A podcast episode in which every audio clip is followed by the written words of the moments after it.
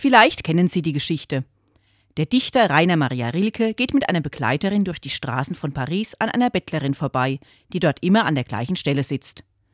Rilkes Begleiterin gibt ihr gewöhnlich ein Geldstück, das die Bettlerin regungslos entgegennimmt. Rilke schenkt dieser Frau eine Rose. Die Bettlerin nimmt sie höchst überrascht entgegen und ist anschließend eine Woche lang nicht an ihrem Platz zu sehen. Als sie wieder an ihrem Platz sitzt, fragt Rilkes Begleiterin, wovon hat sie die ganze Woche gelebt? Und Rilke antwortet, von der Rose. Was braucht der Mensch zum Leben? Ohne Nahrung, also ohne Brot, geht es gar nicht. Deshalb muss die Bettlerin nach einer gewissen Zeit wieder zurückkehren. Für Rilke ist aber klar, dass der Mensch mehr braucht. Nahrung für die Seele, sozusagen Brot und Rosen.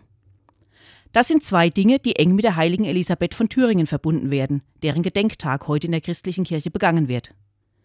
Die Legende erzählt, wie die Landgräfin gegen den Willen ihrer Verwandtschaft den Armen Brot bringt. Als sie dabei ertappt wird, verwandelt sich das Brot in ihrem Korb in Rosen und bewahrt sie so vor dem Vorwurf, das Geld der Familie zu verschleudern. Anschließend konnte Elisabeth wohl bei den Hungernden ihren Korbinhalt wieder als Brot verteilen. Doch das Bild bleibt mir sehr eindrücklich. Nicht nur vom Brot allein lebt der Mensch, manchmal darf es auch eine Rose sein.